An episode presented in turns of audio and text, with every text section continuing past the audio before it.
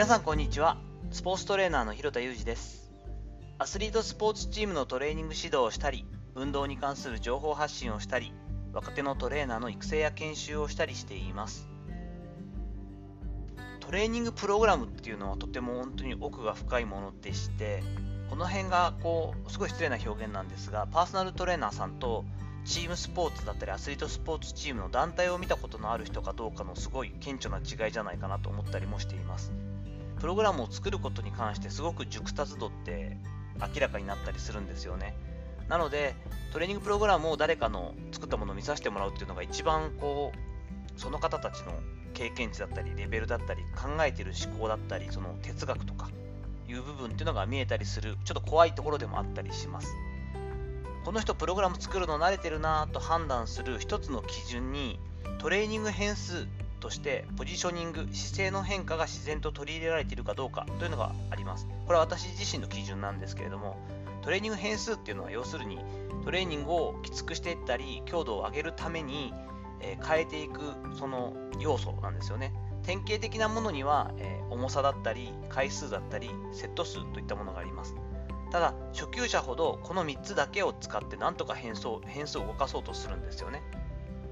ここにポジショニングという姿勢のフレームを持つと運動強度のバリエーションというのはぐんと広がったりしていきます。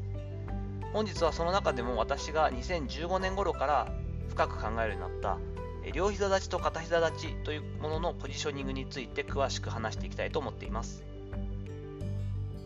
英語でトールニーリングと表現される両膝立ちですが私はトレーニング変数の中の強度の要素としてポジションを捉えているんですね、えー、仰向けに寝るうつ伏せに寝る四つん這いになる片膝立ちになる立ち上がる片足で立つ。こんな感じで、えー、初めに言ったものから順にどんどんどんどんこう難易度って上がっていくはずなんですよね。で以前はこの流れの中で四つん這いとこう片膝立ちの間に両膝立ちを入れるパターンっていうのをちゃんとこう入っていてそれがほとんどだったんです。ただ2015年4月に CFSC Certified Functional Strength Coach というマスターコーチを私はやらせてもらっているんですがその講習会でアメリカからのその本家のね来日して教えてくれたケビン・ララビン氏というのの方の1日講習の中でこの両膝立ちについての話題になったんですよねそれまでも本家の、もうこれはすごく有名なアメリカのストレングスコーチなんですが、マイク・ボイルという方がいます。その方も、えー、通常、両膝立ちパターンっていうのを使うことがあったんですが、2014年前後から両膝立ちパターンを使うことを極端に減らしたということなんですね。その理由が、胸椎の過伸点、胸が反りすぎちゃうところですね。が多くなることが大きな理由でした。そして、プログレッションといってこう強度を上げていく過程で姿勢パターンとして難易度を規定するのが難しいというのが補助的な理由でした。つまり片膝立ちと両膝立ちがこの種目によって難易度が変わったりするってことですよね。あるものに関しては片膝立ちでやる方が難易度が高いのに違う種目になると両膝立ちの方が難易度が高いといった感じですね。この話を聞いた時に今まで自分がそれほど深く両膝立ちについてこう定義づけしていなかったことに気がつきました。ここで両膝を活用する際のデメリットを考えてみましょう。両膝立ちから外的な負荷をかけると骨盤は前傾位に寄りやすいですよね。前にこう骨盤がぐっと入ってきます。負荷が上がれば上がるほどその外力重りだったり負荷に対してですが骨盤はさらに前傾位に行きます。前傾位に行くものをなんとか抑えようとするとカウンターなんて言うんですけど胸椎の進展反りはさらにぐっと高まるんですよね。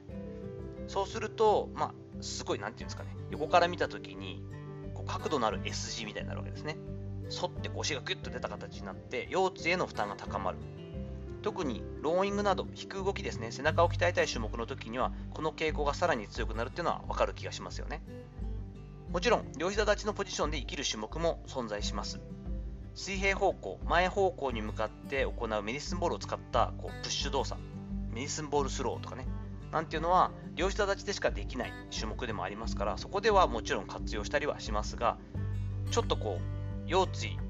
に負担がかかって胸椎胸の反りが大きくなってしまう胸椎の過伸点が出てしまう種目に関しては両膝立ちは使わない方がいいってことですね。片膝立ちについて考えてみましょう。最もありがたいのは片膝立ちのメリットですね。それは先ほどの両膝立ちに比べて胸椎の過伸点反りすぎが予防できるということです。なので基本的に引く動作の時には両膝立ちは使わずに片膝立ちを使っています。その際も最も大切な声かけは脊柱のニュートラルポジションといって滑らあの緩やかな S 字ですねをキープさせることです言葉の手かけ方としては頭のてっぺんから釣り糸で引っ張られているように背中を反らしすぎずに2センチ背を高くしようみたいな声かけをします。まあ、キューイングって言うんですけどね。その他にも片膝立ちには両膝にはないメリットがあります。それは片膝立ちの中でもさらに細かく強度の変化がアレンジできることです。これすごくシンプルで、片膝立ちの足幅を変えるだけなんですよね。片膝立ちといっても足幅を広げるとその要するにこう支えてる面が広くなるのでこれ支持基底面っていうんですけれども安定しますで通常の片膝立ちよりも難易度を上げたいっていう場合はインラインというポジションを取らせればいいんですねインラインって要するに片膝立ちの前足と後ろ足を一直線上に乗せることです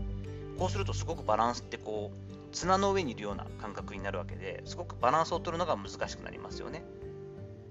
同じ片膝立ちの中でも3つの細かな足幅設定により難易度をさらに細分化することができる。このことを覚えておくとトレーニングプログラムを作ったりする方トレーナーさんにとっては有益だと思います。さていかがだったでしょうか。本日はトレーニングプログラムの強度変更これをトレーニング変数というんですがそこに大事な要素として加えたいのが姿勢ポジショニングだよという話をしました。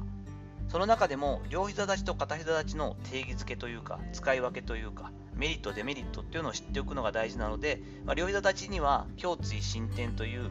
反る動きを助長する動きが入りすぎて腰を痛めてしまったり負担をかける可能性があるのでできるだけ片膝を使っていく方がいいんじゃないの？といったようなお話をしていきました。ちょっと専門的な話で難しい言葉も多かったかもしれませんが本日の話のご意見やご感想などあれば Twitter のダイレクトメッセージレター機能コメント欄などにお願いいたしますフォローやいいねもしていただけると嬉しいです。本日も最後までお聴きいただきありがとうございました。この後も充実した時間をお過ごしください。それではまたお会いしましょう。広田裕二でした。